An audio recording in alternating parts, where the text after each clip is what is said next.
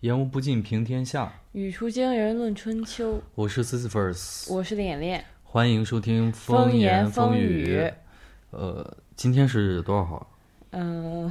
你问到我。今天是十月六号。这个假期马上就要结束了，虽然咱们俩也没有过，我假期还没有开始，虽然我们也没有过上这个假期。我不知道这个我们的听众大家，你们这个假期过得怎么样？然后其实最近其实这七天发生的事情也蛮多的，而且也特别搞笑。那个？那个那个最重要的事情就是引爆了，可以说持续了，呃，假期这七天的一个话题就是，呃，迷笛音乐节，迷笛中中原音乐节在河南南阳的这个事情，引发了大家在互联网上经久不息的讨论，而且可以说是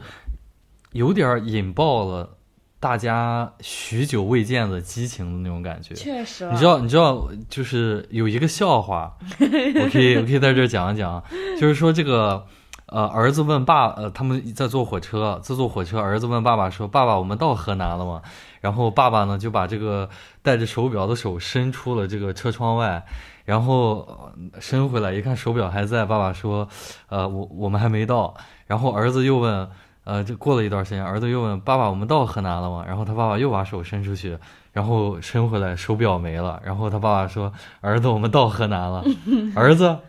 儿子，发现儿子也不见了。就是这，我我我讲这个段子的意思是什么呢？是这个段子，你们可以猜猜，我第一次听是是我几岁？你猜是是我几岁？上小学？哦，比那还早，应该是我四五岁的时候，就是。就是还没上学的时候，可见大家这种不，但是 不，但是。但是但是这个笑话，我就是早就忘了嘛。嗯，就是是我这次发生这个迷笛音乐节，大家大家这个被偷的这个事情之后，我发现又有人重新把这个老段子拾起来又讲。这本来是我父辈，就是他们那一辈的人。的笑话啊，对，就是在很早就有了这个笑话，所以，所以，所以就是呃，返回刚才我讲的那个点，就是说这次这个，先和那个你先别返回，先和被冒犯到的河南人道个歉。对不起，不好意思，就是这个大家。似乎存在已久的这种针对河南人也好，或者包括其实山东人啊、东北人等等的这种，就比如你看 C First 现在为什么声音比较大，我比较小，就因为他能上桌，但是我不行，我只能坐在后面说话。就是就是这种地域黑的呃，这种地域黑长期以来存在的这种东西，然后呃，其实已经呃有点被主流叙事所淡忘了。当然我。我这么说并不是因为说好像就是现在的人们年轻人就不会去地域黑。我的意思是说，你很少能在主流的媒体上再去看到有关嗯地域黑啊，就是针对某一个地区的这种的呃。针对某一个地区的这个所谓的这种地区性，就是这这个地区的人的这种呃性质的这种新闻的讨论，在严肃媒体上，基本上你现在已经看不到了。但是呢，这次这个迷笛音乐节这个事情。又被迫的，其实让主流媒体又开始发，你知道，就是这种事情嘛。主流媒体一发，然后底下的讨论区就全部就沦陷了，大家就一窝蜂的跟着。你也说不准他是在调侃，还是在纯黑，还是在就事论事。总之就是可能会让河南，或者是讨论到别的地区，会让那个地区的人也不舒服。而且我今天有看到这个南阳。呃，我今天有看到一个南阳的一个呃主持人，一个广播主持人，他声泪声泪俱下的在这个录了个视频，就讲说这个我们南阳这个办对办这个音乐节多么的不容易啊！但是这个呃，就是被有的好像是我们他他说这句话引起很多人的反感，他说我但我也不知道我们南阳人动了谁的蛋糕啊，然后导致就是现在全网都在黑我们啊，就是你看。这就是这个矛盾，就反而变得其实比以往，就是我父辈呃那个时候反而更深、更激烈了。对，就是呃本地被所谓的被黑的呃当地的人，他他会觉得对我是在被黑，我不觉得这是有什么问题。但是你像比如在我父辈的那一代，其实就是河南人，嗯，或者是东北人，或者是就是哪的人，一旦就是说。包括四川人，嗯就是有一些所谓的不好的名声，都会就是有点默认的那种感觉。真的吗？对，都会都会有点就是就是主动的去调侃啊，或者是这样的，不会就是很少能看到有现在这种，你知道吗？我记得其实之前就是今年年初的时候吧，还是其实可能更早的时候，就会有在快手上会有一些这样的视频，就是嗯什么，呃。他会故意拍，就是在这个视频的微短剧里面会有这么一个人，他说这个呃，比如他，比如他会说这个你们山东人都这个呃都是都打老婆。都是奴才啊，都是奴才。比比如他这么说，然后这个呃里面就会有一个山东人，他就唱那种。呃，鼠来宝就说这个，我们山东，比如什么蔬菜，这个全世界啊，不是全国这个占多少，然后我们山东出了多少多少，就是这种东西，其实它都是这种本地人的情绪的一种反馈，一种反馈嘛。就是这在以前，其实，在互联网诞生之前比较少见。你怎么看这次迷笛这个音乐节的事情？对于一些观众们，呃，可能不太了解的。你我们给大家讲一讲，对，可以让连连讲一讲。就是这个迷笛音乐节，可能是我们国内也是办的比较大的一个，嗯，呃，音乐节。每年都会，每年都会办，然后换不同的城市。然后往年可能大部分时间都会在一些经常举办音乐节的地方办。然后今年可能，嗯，河南会是一个比较少见这种。不，这是一个趋势。就是你觉得这是一个趋势？不是，就是这几年嘛。你比如，其实最开始这么搞的是就是山东嘛，就是咱们山东。对。呃，就是那些就是。呃，这个某 某个地的地方主官，他甚至会在这种音乐节上上去讲话了，这就是从山东开始的嘛。然后，因为现在要带动这种旅游经济，所以越来越多的这种三四线城市，他在积极的去接洽，想要把这个引进来，而且他给的条件一定是很优惠的，不然迷笛他。不会去那儿。对，类似这样的音乐节，它不会在什么，比如淄博啊、临沂啊，然后石家庄啊，就类似这样的城市。确实了。对啊。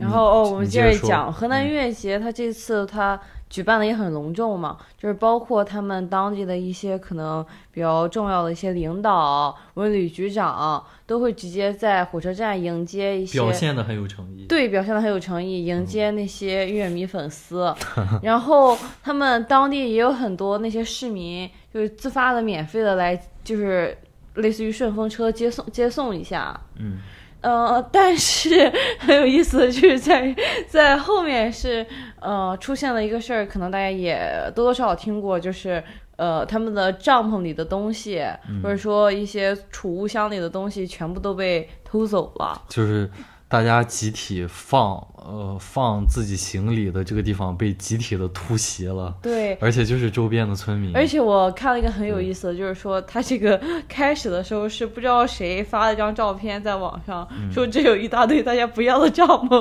看看有没有什么需要，大家可以来捡。这个人已经被抓了。然后大家就开始疯疯狂的去，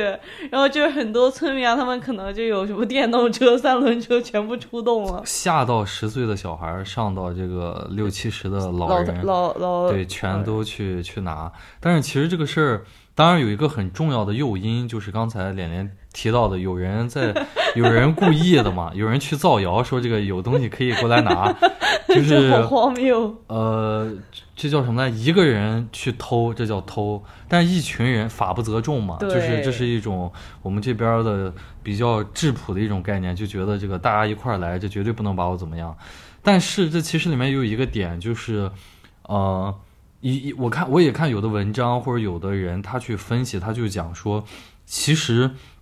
在一些经济欠发达的地区，呃，去所谓的拿或者就其实就是偷这种行为。就是一个很寻常的事情，是的，呃，今天是今天这个呃迷笛的这个事情能够引起大家这么热烈的讨论，无无外乎是每一个普通的年轻人他被偷了，嗯，他是他真切的感受到了。但是从一直我上小学的时候，就是呃经常能看到那个新闻，就是讲比如货车司机他送橘子送水果，然后呢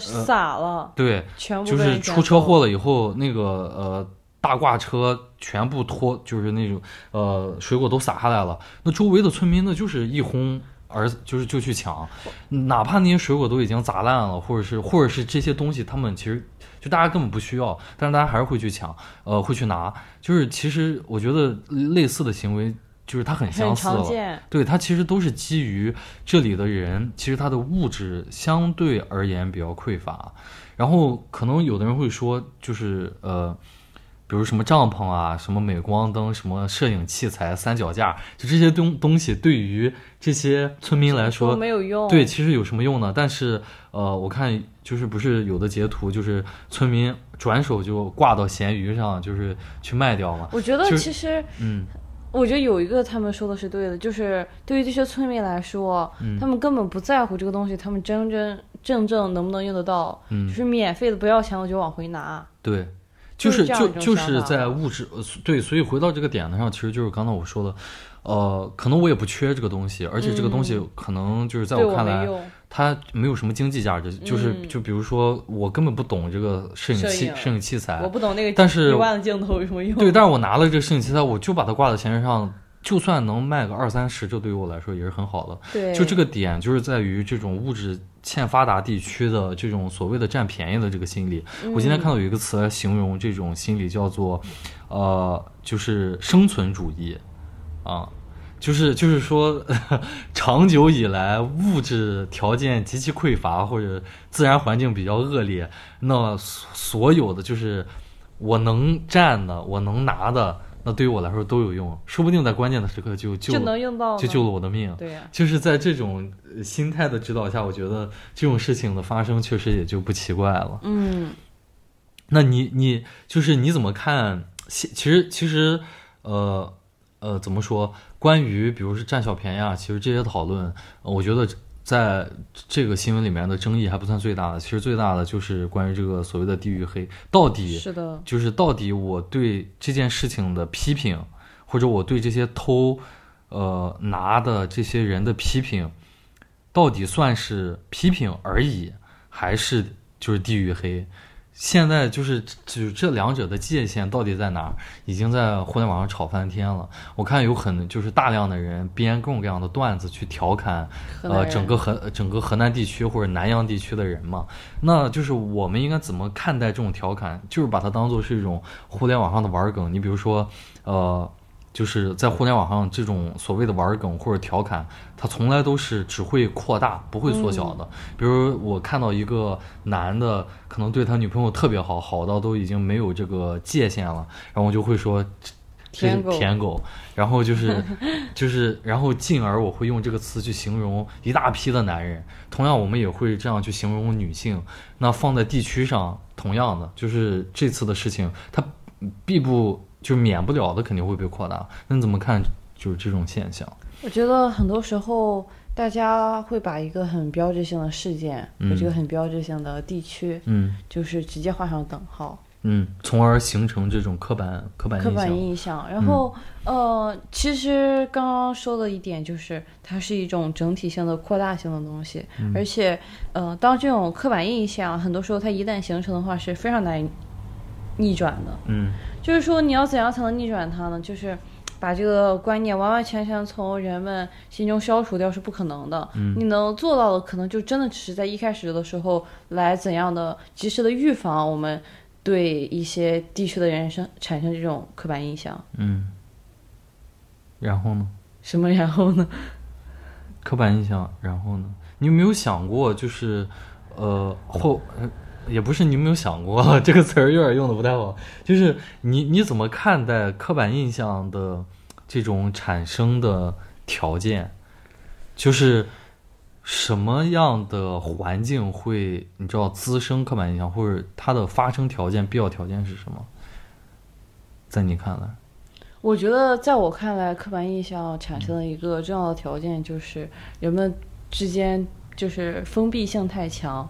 我们没有办法那么了解一个其他地区的人。嗯就像，呃，我们说点更刻板偏见，就比如广西人像猴子，嗯这是一个我们大家都会觉得啊，这个很恶毒的话。嗯但是可能在很多人的想象里，或者说他们的刻板印象里，这种东南亚长相或者什么，就是很像猴子。你小心被抽啊！不是，我不是，我不是说是真的像猴子，就是在大家的想象里面，他们会觉得他们长得像猴子，他们可能就完全没有见过广西人，完全没有见过呃泰国人或者这些南方人，他们到底长什么样子。信息闭塞，对，就是大家都存在于很明显的界限当中，就是我觉得是对于我们这种，呃，可能目前来说，大家经济状况不是那么好的一个状态下，大家都没有 足够的多的机会去扩展自己的边界。我觉得，我觉得，我觉得这这个东西理论上成立，但是在现实当中，它似乎又不那么成立。嗯，就是呃，如果如果你说，比如说我们对于黑人或或者是说对于比如呃犹太人，就是这些我们在日常生活当中很见不到的人难接触到的，你有一些刻板印象，这这。就是即使这样，其实我都觉得现在很很难很难理解了。就是从刚才你说的这个点，我从某种程度上来说是赞同的。就是当一个人他获取的信息越匮乏，或者说他没有那么多渠道去获取相关的信息的时候，刻板印象就有滋生的土壤，它就是一个很基础的一个土壤。但是现在的问题是，中国的网民好像是十亿，十四亿人，有十亿人，还是大概是六到十亿之间，我记不太清这个数据了。是全世界任何一个国家里面最多的就是能够有这个呃，就使用网络的这个权限的呃或者能力的这么一个国家，大家都可以使用互联网。当然，你可以说就是呃，可能我们的中文互联网圈儿相对来说比较闭塞。那话说回来，我们对于比如说就是呃陕西的、河南的、四川的，然后我是生活在山东的，嗯，我们是一个国家的呀。那我们用用的又都是同一片互联网，那就是就是包括我们可能看的都是相同的电视啊，或者怎么样的。我们喜欢的明星，很大程度上来说可能是一样的。我们看的媒体，很大程度可能是差不多的。在这种情况下，就是还能缺乏了解，那我觉得就是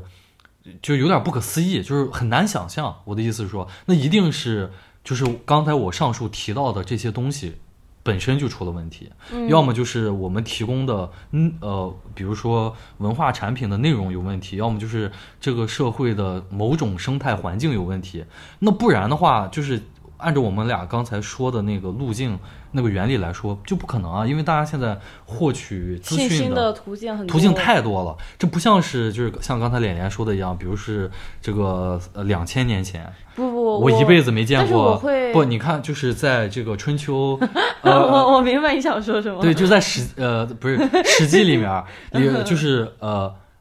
呃就是春秋战国时期，人们特别喜欢去骂宋国的人，就是宋国大概就是在今天的河南这个地方，然后他是当时呃西周建立的时候封这种各个封国啊，然后就封了这个前呃这个就是殷商前殷商的这个家族的人啊，把他们封在这个陕呃不是陕西了，封在河南这个地方，然后宋国，然后你去看就是那个时候的人写的历史，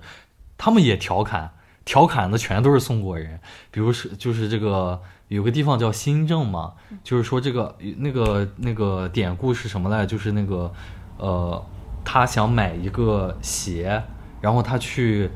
就是用自己的脚去哦试那个，我有点忘了，就是就是具体就类似这样的调侃的段子也是，就是从那个时代就大家就一直在黑河南人，但是你说在那个时代就是。也比较能理解吧，就是因为可能真正见过，你知道，比较就是宋国人的人比较少啊。但是现在呢，就是在一个信息高速发达的时候，然后大家还是热衷于呃呃依靠调侃去建立对于河南人或者对于某一个省份的人的这种印象，有点难理解。我觉得其实不是说他们是在通过想象，嗯就是来建立印象，而是说是因为很多时候是我们足够的过分夸张自我，就是有点像是，呃，我太我我觉得我要比别人高人一等，嗯嗯，所以我才会地域歧视别人，这是一种就是我觉得你说的这是另一个方面了。就是你说哦的，你说的这个方面是从个人的，呃，个人的就是品德或者说个人的道德层面，就是个体道德层面，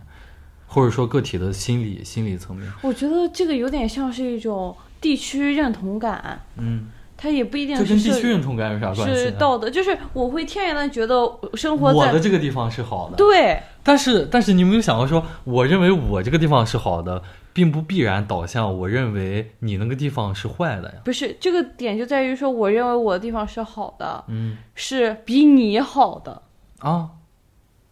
这个完全 OK 啊。就比如说这个，呃，假如假如假如假如我现在是一，就我我我是 Chinese 嘛，嗯，然后我然后我认为我们这个地方要比这个呃 Japanese 好啊对，要比 Japanese 好。嗯那就是我就客观的，我也可以客观的去列这些那个，就是我也不至于说会把 Japanese 贬贬的一无是处。但是地域黑你会发现，它从根本上它就否定了你这个地区的人。你比如说这个，我们就呃我是呃我是四川的，我祖籍是四川的。你比如说你要就是呃别人黑四川地域黑的时候，他直接就去说啊，你四川人长得都矮。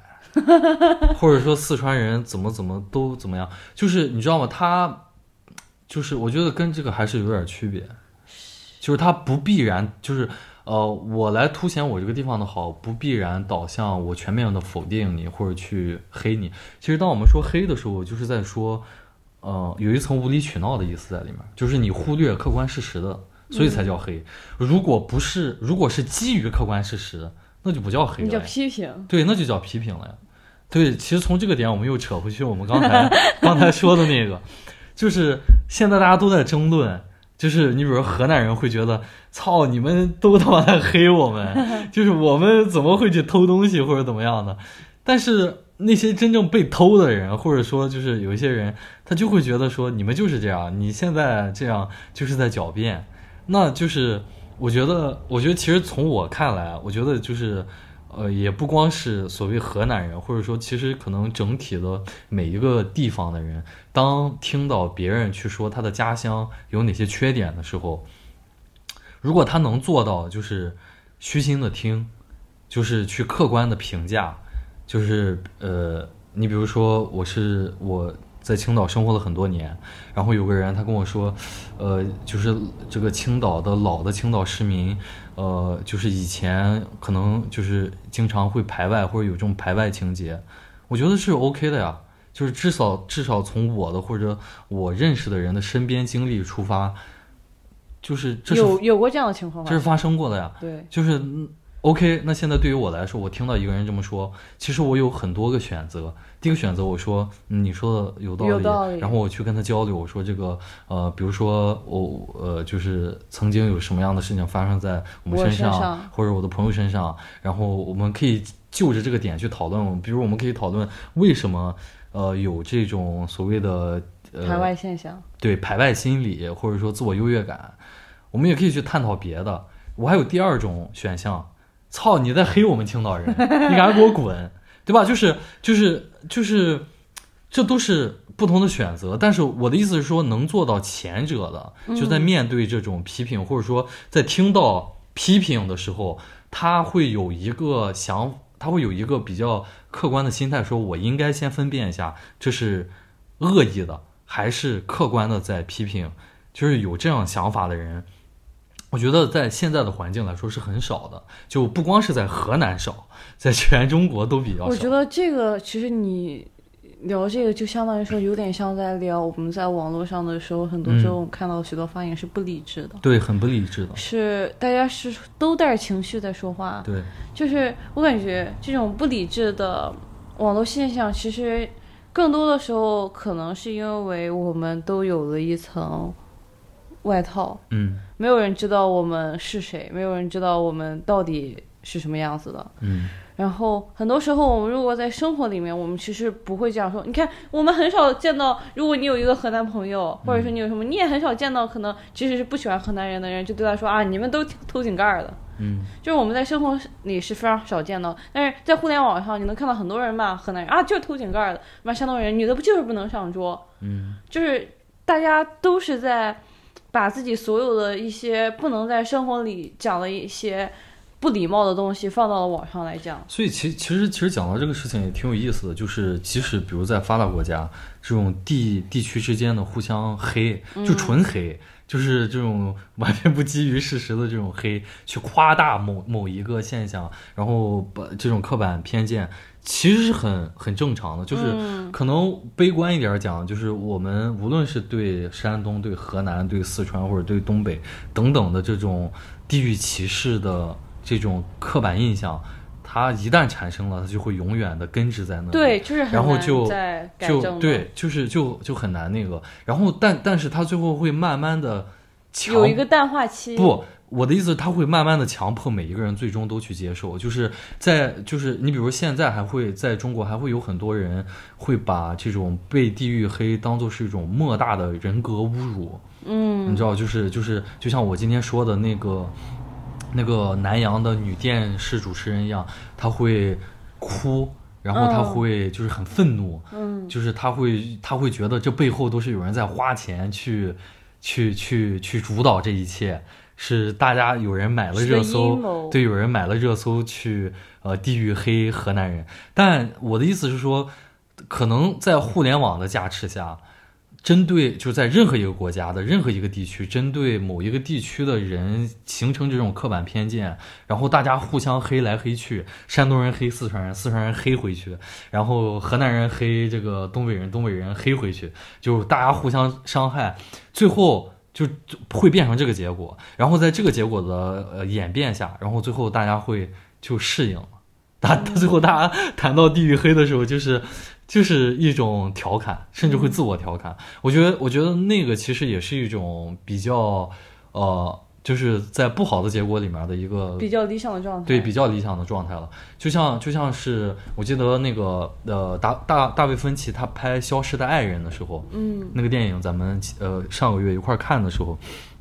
里面有一幕我不知道你还记不记得，就是本阿弗莱克他戴着一个棒球帽。然后就是他要去找那个律师嘛，嗯，他要去找那个黑人律师去给他打官司。他一开始不是男主角，他不愿意去找那个律师，然后他最后去坐飞机，他去找那个律师。但是他在飞机场看到了全国性的新闻都在报道自己涉嫌杀害了自己老婆的这个新闻，于是他戴了个帽子，赶快把帽檐压低。就那一幕，那一幕他有个幕后的背后故事是什么呢？是这个导演大卫芬奇本来要让他戴纽约大都会的。这个棒球队的帽子，嗯，但是呢，他的老家是波士顿的，嗯，就是好像是波士顿的棒球队和这个大都会棒球队，还是还是和和呃某一个棒球队是是死对头，所以他打死他都不愿意戴，因为他从小长大他就。你知道，就是对嘴嘴上就骂你们傻逼纽约人，或者怎么样的，就是也包括也骂那个队嘛，就是他这里面也掺杂了呃体育竞技里面主队呃就是这这这个情节，当然也有地狱的情节。我想说的意思就是，可能到最后就变成那种了。然后在在这个例子里面，就是他就是大卫芬奇这个导演，他可能一条会拍一百遍，嗯，这个本阿弗莱克他都没有任何怨言，但是就这个。让他戴这个帽，他死活他都不戴。他说：“这个我从小到大，我这个你不可能，你必须让我换一个，就不行。你可以让我换一个第三方的队，就我也不喜欢，我也不支持的。但你不要让我戴这个队的帽子。”他最后就没戴，所以我们最后在电影里面看到他戴的是另外一个队的帽子。所以就是就是可能到最后就形成一种这种这种状态，我觉得也 OK 吧，就是。只是不要上升到暴力，或者是。其实我觉得有的时候，大家能对一些可能是这种什么地域歧视，嗯，或者是一些偏见，你真的能把它内化成一种自我的调侃。自我调侃，其实是一个很厉害的心态。对，就是比较勇敢，比较强大嘛。嗯，就是你说的这些话根本伤害不到我，伤害不到我。因为因为我的自豪感，或者说我作为人的这种成就感和自豪感。呃，只有很少的一部分来源于，呃，我来自哪？嗯，就是这，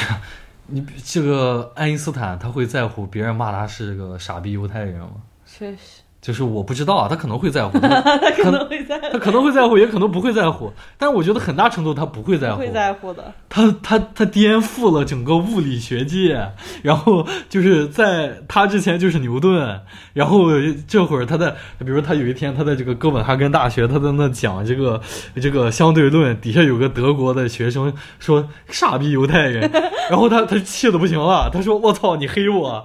不讲了，我要跟你对打，不可能吧？他一定会就是哦，那行吧，那你走吧，你你你有本事你别听傻逼的课，对你有本事你别用我的这个，你不要生活在这辈子再也别用，相对论。就是你有本事你不生活在应用我理论的这个世界。当然，就是我们我们每个普通人，你可能不会有这么宽广的胸襟和这个能力。你做不到。对，就是可能你确实生活当中有很多的这个自信和信念感是来源于你来自哪对，但是我觉得对于家乡的爱，呃，也可以温柔的表达吧，就是就是比如在南阳的这件事情上，嗯、当然我作为一个外地人，我确实没有什么资格说这个南阳人你们得多反省自己，我只是说就是。呃，那事情已经发生了，那怎么办呢？其实我也看到有一个论论断是说，就是啊，就是当地的主官他多么的努力去、去营销，然后去呃为这个就是增加工就就业岗位或者是促消费嘛，但是被这个事情给黑天鹅事 被件温特级对能源给我给毁了。对，但是就是我的意思是说，那那那我们就是你现在作为南阳人，那事情就是确实到了这一步被毁了，嗯，那就是其实呃一味的对骂或者说这个怎么样也没有用，那我觉得不如就就是。就就等等吧，对吧？等等吧那就只能等等了。其实很多时候，大家可能在面对一些地域歧视的，就是这种想法，或者说甚至是辱骂的时候，嗯，其实很多时候他们骂的也并不不是你，就是他骂的是那个概念嘛，他骂对他们骂的是一个但其实 是一个薛定谔的某某人，他们比对。就是很多时候，包括我们之前也谈过，我们在真正面对一些日本人的时候，我们没有办法具体憎恨那个人，我们憎恨的只是一个概念上的嗯嗯嗯。这个东西。他们在骂的时候骂的也是一个概念上的东西，很多时候。呃，就比如南洋人，我们没有做这个事情，我甚至可能是那个志愿者，对我就是个普通的男人，对就是是个无辜的男人，是个无辜的南洋人，我们可以把这种网络暴力或者是什么东西的时候，就是你可以用一种更有力的方式来回击，而不是说我们就是互相攻击。互相对骂。对对，而且其实我觉得有一个很根本的点，就是我和脸脸，我们俩都是很反对什么种族歧视或者是呃地域歧视的，这这完全是不 OK 的。嗯但是现在其实我们这期节目目前讨论到这儿，我们在讲的其实就是那 OK，现在呃情况就是这个情况，就是大家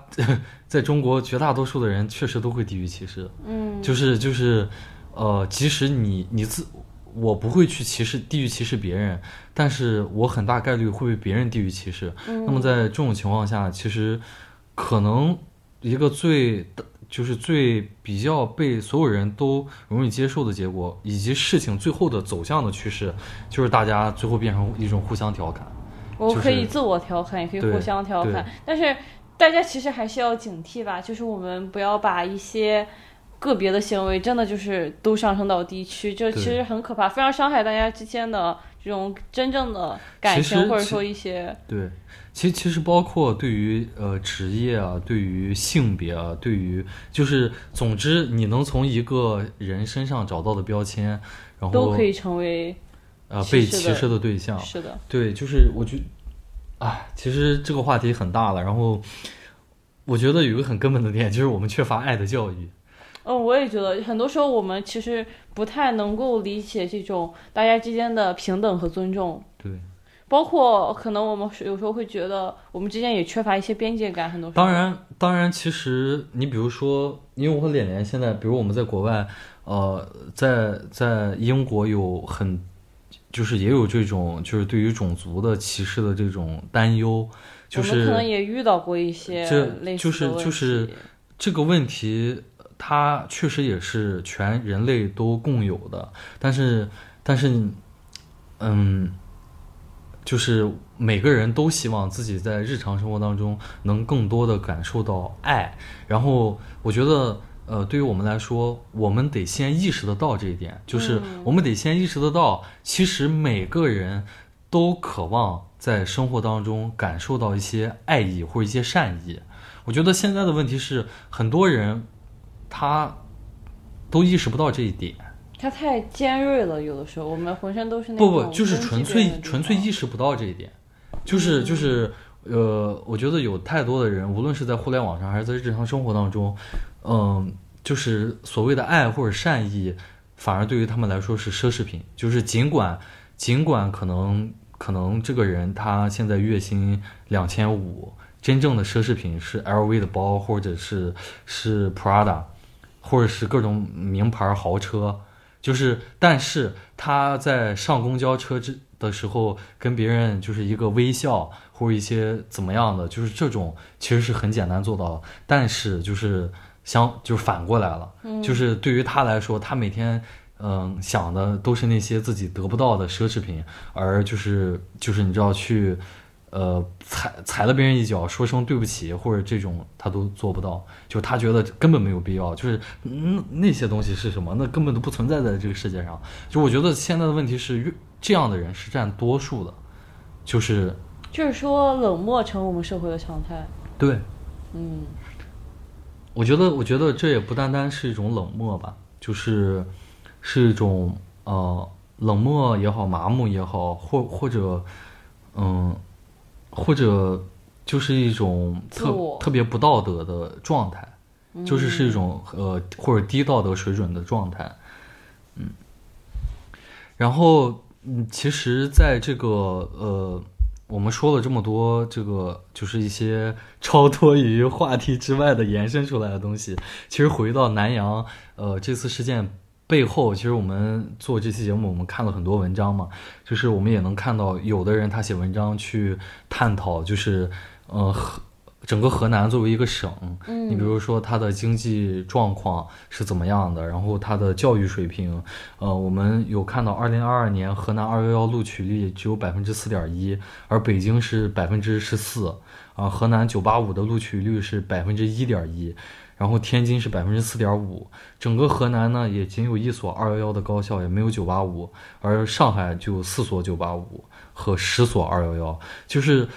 在呃，有的人他就写文章去讲，就是说在这种集体，就我们刚才讨论到的那个词儿，就是生存主义，嗯就是这种呃不占便宜就是吃亏，甚至我可能不占便宜我就会死，就在这种状态下，它是什么产什么原因产生的？我刚才读的这所呃，我刚才读的这组数据，其实就可以管中窥豹，就是在这个地方资源实在是太匮乏了，是的，逼得大家去大家可能确实没有办法那么关注一些精神道德层面的东西，对那真的是是生存生存主义，对是奢望我得先好好的活下去，可能。对，所以其实这个事儿也是蛮可悲的。我觉得就是值得，你从这个角度上，从我们俩刚才讲的这个角度上来讲，当地的这个主观他应该做的事情，绝不仅仅只是跑到火火车站去接一下游客，就是去干那么一两天，好像。而且而且我说句难听的，那也就是个拍照的事儿，确实，就是他能这就是我贵为一个地，我真的在那接他十个小时、八个小时。对啊，我贵为一个地级市的一个对吧？一个一个 leader，我能就真的在那儿我就接十八个小时，那不用十个小时，八个六个小时能吗？不可能啊！我就是我，当然我去也是一个很好的一个表态，但是我的意思是说，相比于这个，其实。这这种东西，当地 该做的事情，更关注一下我们当地的当地人民生啊，对吧？是 我们更关注一下当地人。唉，真的就是可能他们当地的村民或者是一些小镇上的居民，他们根本就还达不到需要可能能去参加这个音乐节的水平。嗯。他们对于他们来说就是一个很奢侈的事情，都得被挡在铁皮之外嘛。其实这个是那组画面，我觉得也挺讽刺的。是的，对于迷笛这个摇滚音乐节，提倡一些反叛精神什么的，就是其实摇滚这个音乐本来就是非常所谓的大众化的或者平民化的，然后但是需要被高墙束之高阁，我觉得这个是 啊也是个槽点。然后下面下面下面一个话题就是也是个比较女性化的话题，是关于这个卫生巾的价格的，也是其实在这应该是早于这次迷笛音乐节之前的一个微博热搜的一个，对嗯，非常你火爆的话你可以题吧。我们可以听听脸脸讲讲相关的这个，他包括一些他的感受，嗯，其实是关于我们最近一个增值税的一个法案在修正的问题嘛。嗯然后我们会发现，就是卫生巾它目前还是处于这个增值税最高档，就是百分之十三。但是，其实客观来说，我们大部分的商品目前都是处于这个档次的，只有一部分部分的免税和低税商品。就是最基本的满足你生活所需的那些产品，粮油米面这些，对这些是它是最低档，呃，它是是较为低档的这个增值税的产品，对，就是还有一些产品是免税的，就包括一些计生用品可能。嗯，然后但是这个就很讽刺嘛。这个真的很讽刺，这个就是我会觉得稍微有点荒谬的东西了。其实我呃我觉得整体讽刺的点就是在这里，就是呃，通过这个税，单从税税率的设置上来讲，就是在我们这里会把女性每个女性每天几乎，每个月了，每个月也不是每天都在用。我的意思是说不同的女性了。哦对，所以就是对于女性群体来说，每天都会用到的这么样一个东西，嗯，我们从税率上看、设置上来看，我们并不认为它是一个生活必需品。生存必需品。对，无无论你怎么讲它生存还是生活，就是我们并不认为它是一个最基最基本的一个必需品。对，但是其实呢，它对于女人来说，它就跟粮油米面或这些东西一样，呃，包括就是 对于男的来说，计生用品是什么必需品啊？就是 就是我说的残酷一点儿，就是现实一点儿，不是每个男的都有性生活的。嗯，那对于每个男的来说，这个东西是吧？它是必需品吗？就是客观了，它不是啊。就是它对于每个男人来说，它对每个女人来说一样。它只对那些有性生活的人来说，就无论什么性别来说，是必需品吗？但是这个不一样啊。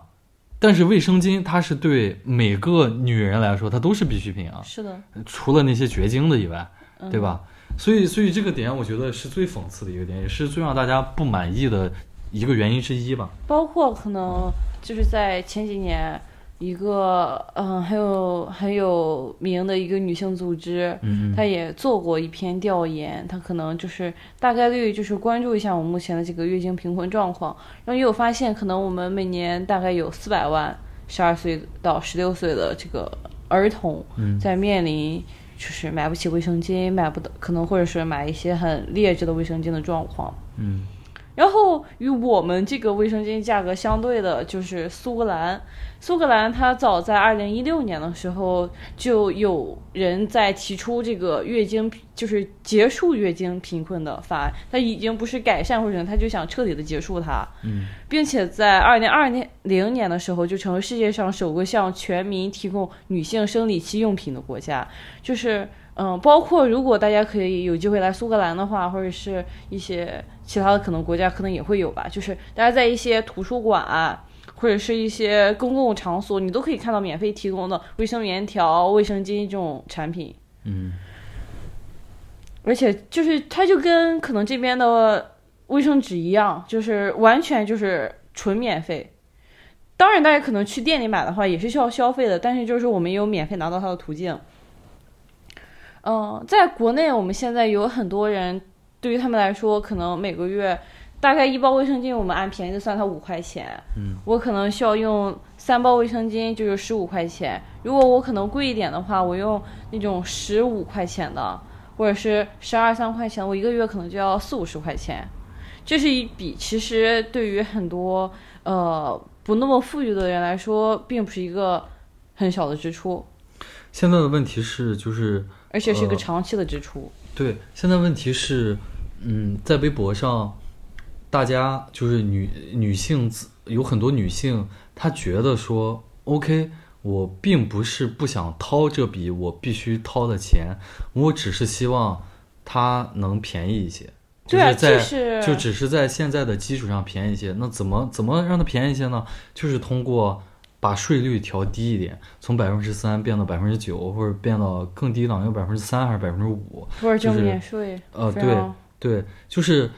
我觉我觉得这个本身这个要求来说，它并不是一个特别荒唐或者特别荒特别苛刻。对，它并不是一个就是你知道就是完全没有来源，就好像说这个我我闭眼我就要什么免费，不是，就就好像说呃，我我我我希望中国成为一个持枪合法合法化的国家，就是就是嗯就并不是这样，就是他完全没有他有理有据。对他完全没有，你知道，就是像我刚才说的那个，就是完全没有没有根源，就是、嗯就是扯淡嘛。但是刚才就是，但是现在就是在微博上很多女性，呃，在这个话题就是呃呃这个卫生巾呃免税啊或者税率啊，就是相关话题下的讨论，它是一个我觉得是个很合理，它有现实依据、有基础的这么一个讨论。但是即使是这样，然后呃你也能看到，就是呃这种。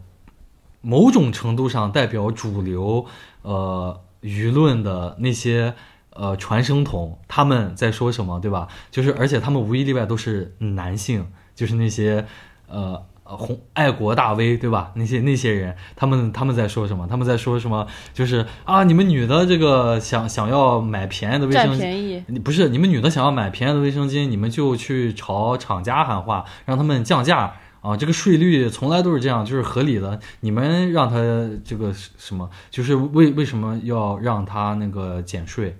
就是我觉得这这这就很扯淡，就是在这种呃舆论氛围下，其实根本就你就讨论不了什么有意义的话题，或者推动一些能让社会进步的事情。然后像这样的话题也被微博封了嘛，又违反了相关的呃这个什么了，对吧？就是就是整体的这种东西，其实是让人很绝望的，或者很那个的。而且，然后就是你先听我讲完，然后像这个。呃，就是妇联他们做的这个调研，就是有有应该是呃，就是前几年他们有做的调研，在中国的农村或者欠发达地区，他取的那个样本好像是甘肃，就是西北地区啊、发现有大量的假冒卫生巾，就比如呃著名的品牌什么 A B C 七度空间，就是在那些农村地区它也有啊，但是就是就像那个雕 ABD 像雕牌和周助牌一样，那个雕牌洗衣粉和周助牌洗衣粉一样，然后这些假冒的卫生巾菌落总数严格超标，就是有大量的细菌，然后就是这些东西在给呃青少年女孩或者说女人去用啊，那就是我们要不要考虑那些贫困的地方呢？就是你光去所谓的像这些这个呃厂家去喊话让他们生产便宜的，那厂家不活了。其实我刚刚想说的就是这个点，嗯就是大家可能很多人的印象里面，卫生巾可能就是棉花叠在一起。嗯嗯。其实它并不是这个东西，它里面包括一些吸水物质，包括它整体的就是设计或者说它的构造，它它其实它其实是有一定的工艺在的，嗯就是它可能目前厂家就是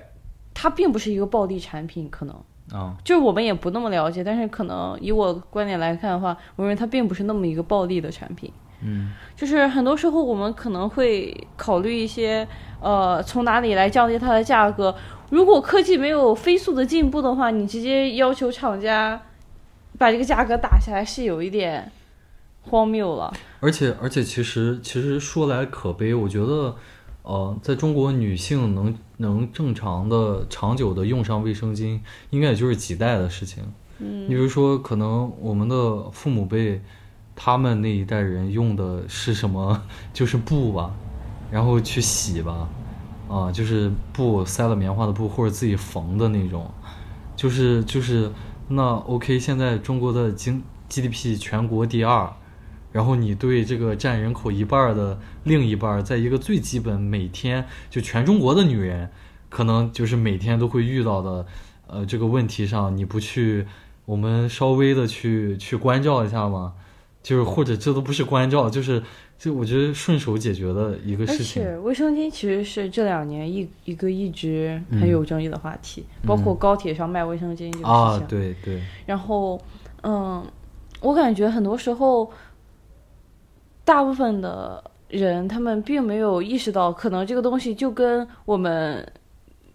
米面粮油、跟我们喝水、跟我们使用卫生纸一样，它是一个嗯必需品。嗯嗯，包括我想说的就是，刚刚可能他提到了这个，呃，我们 c i s f i r s 提到的这篇文章，他有讲一些假冒劣质卫卫生巾的事情。这篇文章其实是一个非常专业的机构来做的，他非他也提出了一些非常值得大家深思的关于月经贫困的问题。但是很遗憾，这篇文章已经四零四了，是从它的官网被四零四的。嗯。就是我们也感到很难过，可能确实我们女性在这种情况下，我们的发言的机会还是太少了。而且，其实其实这个点有点像什么呢？有点像那个，呃，就是我们这个社会对于残疾人的呃选择性的忽视。嗯，就是就是有的就是我们总总是能在公共讨论当中看到有的人，就是他刚才讲到那个在高铁上。是否应该提供免费的卫生巾，或者是去卖卫生巾？这个点就是之前讨论最热烈的时候啊，你就能看到有很多男性或者说很多博主他去讲说这个根本没必要啊，你憋一憋。呃，对啊，你就是你干嘛要去这个麻烦这个公共的这个空间啊，或者怎么样的？这种心理其实就是你的需求我不关心，我不 care。而且我也不想去关心，你不要出，就是你不要把这个议题带入，就是带到我的眼前来。这样的话，我就可以继续的去不关去不关心这个话题，就可以继续的不把我的精力，你知道，投入进去。但是现在的问题是，就是这种心理不光是在对。女性的问题上嘛，就是卫生巾这个问题，就像我刚才说的，对于残疾人也是。就当我们提到这个，你是是吧，要有一些这种这个的时候，同样你又能看到这个就是一样的这种这种这种呃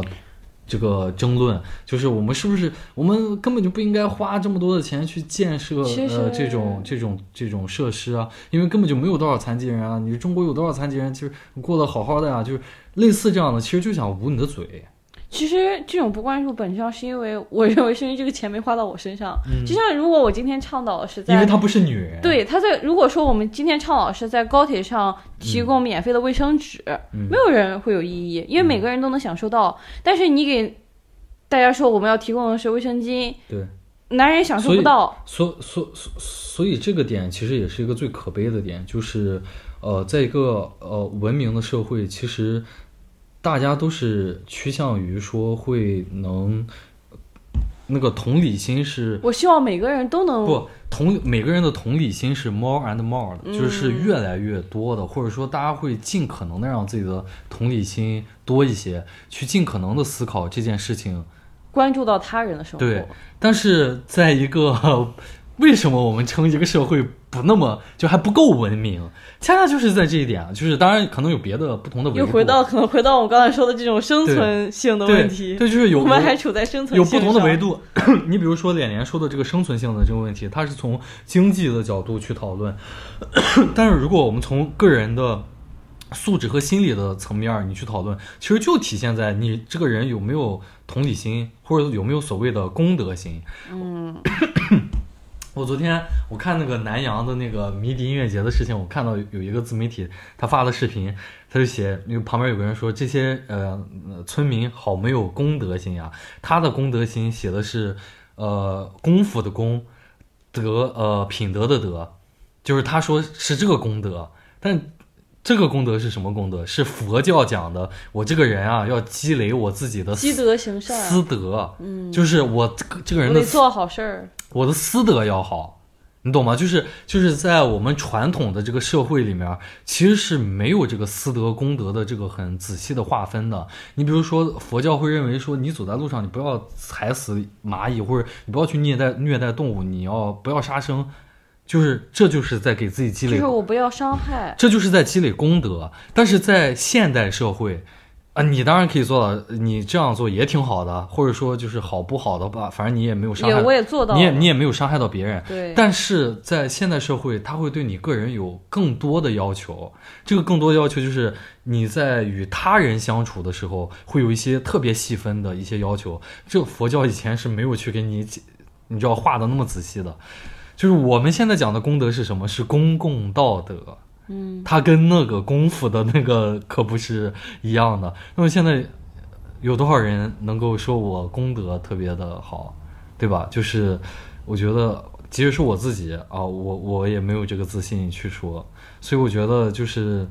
从这个角度来看也挺悲哀的吧，嗯，就是我们还是太缺乏同理心了，或者说有同理心的人还是比较少，嗯。然后其实，呃，怎么卡壳了？其实就是有一个呃，这个还是关于南洋音乐节的这个事情，就是像陈粒呀，包括有些歌手，他在唱歌的时候有这个对吧？那个给他的那个歌词全统一变成了一个口字，口字，呃，这个什么？哎，那歌词是什么来着？什么口的太疯狂啊，就类似这样的，反而就是又引起了一种别样的风味嘛。就是 就是我我刚才我本来想直接说这个事情呢，就是继续往下聊的，但是我突然想到，就是你知道内心有一种无力感，就是我有一种预感，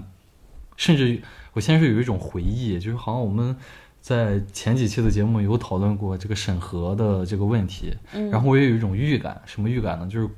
觉得类似的事情它会持续的发生，那我们今天在这讲这些有点浪费口舌。而且在我的视角里面，可能这种审核，嗯，它就会越来越严格。比如刚刚你刚刚说的这些字，嗯，这些在歌词里面或者说在综艺节目里面消失的字，我们最早看到的时候，他们不会消失，他们是打引号。啊，那个死，那个杀，对，他们都是带引号的，但现在他们就变成了一个狗，一个可爱的方方方方正正的口字。嗯，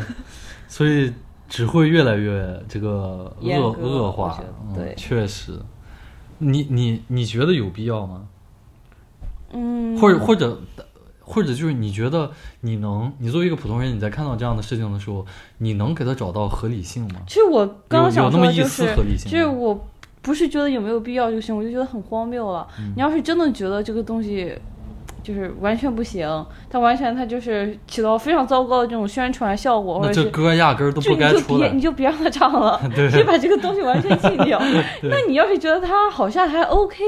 那你。他这个声音也能发出来，对吧？我们也能听得到。我们单单就把这个字掐去，它就是完全没有必要。对，所以这背后的逻辑到底是什么？很荒谬，这个事情听起来。这背后的逻辑就是我们最后讨论下来就会觉得，就压根儿就没有逻辑。嗯。那这个事情就荒谬的更加荒谬了。就是我做一件事情，我都不需要有一个合理的一个解释，就是一个一个因。我只需我只求这个果，我根本不需要，我根本不需要有个合理的因，我只我就求这个果，我就希望你们看这个不顺眼，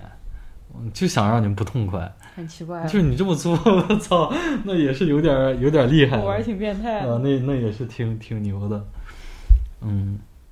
我也不知道这个这个最近国内上映就是国庆档，按理来说都是。这个比较呃热烈的竞争比较激烈的这么一个电影的一个档期，我也不知道这这次国内的这个国庆档有上映了哪几部电影，我只知道有上映那部这个讲述五十年代那场战争的电影，我不确定的名字能不能提，但就是但是我看对于那部电影的评价也是这个说这个陈凯歌在用他的一辈子来证明，呃，《霸王别姬》是他爹拍的。就是，然后，然后我也呃，我也看到有别的，就是讲关于审核这方面的嘛，就讲说他那个电影里面出现了大量的这种呃，比如残肢断臂呀，然后这种就是这这种场面。然后你也知道，就是咱们国内的电影，什么电影小孩都能去看，嗯啊，他自己买票或者说家长带他去都行。然后，然后那个人就想说，怎么这个就是在咱们国家。情情爱爱就是那种亲密戏，然后或者说这种血腥暴力，单独不行，但是只要他是和这个爱国和这些宏大叙事沾边的，他都行了。就是我觉得这个这个事儿也也是挺挺有意思的。确实啊，就是对于这种审核，我们之前看过很多的国内的战争片，嗯，包括一些可能哎。很有名的那个《红海行动》啊，我们又能看到很多的非常血腥的场面。但但是那个东西就可以被定义为是 positive energy，对吧？它就是一个特别 positive 的。它也不是 positive，它它的定义好像就是让大家有一种呃警觉。不不不，他他他讲的是什么？你你我我他那个大背景讲的是什么？嗯，是撤侨啊呃，对，救援行动。还有比撤侨更正能量的吗？没了呀！撤侨体现的是什么？是 是一种 power。就是体现的是中国人民站起来了呀，嗯，对吧？还有还有能比这个更红色的东西吗？没没了，我都想象不到，你都想象不到。我真的想象不到，我都在我的脑子里现在都没有，还还能有比这个更更正能量的。我没有任何，我得声明一下，我拥护这个领导，也拥护这个什么。那只是觉得这是一个啊很红的话题了，啊我就我觉得这个很好，没有觉得红不好啊。啊天呐，这个很危险。所所以说这个就很让人纳闷嘛，这个这条这条我们审核的线究竟对在哪？它到底在哪？我记得我记得我们有一期节目好像有讨论过这个，我感觉类似的讨论和疑问应该会充盈着我的一生，呃一直到我死我也得不到一个解答。这个对于我这种普通人或者观众来说也行吧，因为我作为观众，我有选择的权。其实也不一定会抽优你的一生了，可能以后什么什么东西都给你卡到最高档，他也没有这个不是，就是对于 标准之对于这个标准，他制定的原呃呃逻辑。不制定标准的标准到底是什么？这个疑问，可能我这辈子我作为一个观众，我都没有办法得以窥见，因为我不是里面的人嘛，对吧？那我这个对于我来说无所谓，因为我作为观众，我我我可以选择看别的电影。嗯，但是对于我们这片土地上的这个呃电影从业者来说，我觉得是某种程度上莫大的悲哀吧，因为他摸不准这个线，他可能辛辛苦苦的呃作品作品最后就不行了啊。那作改的面目全非。作品作品就是他的孩子嘛。嗯、说到这个，其实就是釜山电影节最近，然后我们的发哥对吧，他去参加了，然后这个发哥在这个电影节说了一些话，我可能不能在这儿陈述，因为发哥说的这些话都在微博上都被封掉了。啊，他他大意上就是说，这个他羡慕这个我们的这个呃釜山的这个邻居嘛，对吧？羡慕他们的电影产业，然后他呃发哥也讲了，他认为为什么他们那边的电影能拍得好，对吧？啊，然后他也讲了说从呃这个我出生的那一年开始以后，香港电影就没落了啊。然后他也他直接就说了，他说为什么？他说 对吧？因为有一些这个线嘛，对吧？嗯，啊，所以就是我觉得这些，嗯，今天节目就到这儿吧，就到这儿了然后。然后这个什么，呃，大家的支持是我们的更新的动力啊，希望大家这个欢迎大家订阅、转发、收藏和打赏。嗯，公众号发送关键词“节目”，收获订阅我们节目的方法，避免失联。感谢大家你这个太像读的了，你一点儿也不像这个这个就是这个啊！别那么信高信信啊口由缰的这么说出来的这种好好啊，我们是风言风语，欢迎大家这个收听我们的节目啊，就是也特别感谢，然后大家可以去微信公众号去查找，去搜这个风言风语啊，获取我们的这个信息，谢谢大家。嗯拜拜。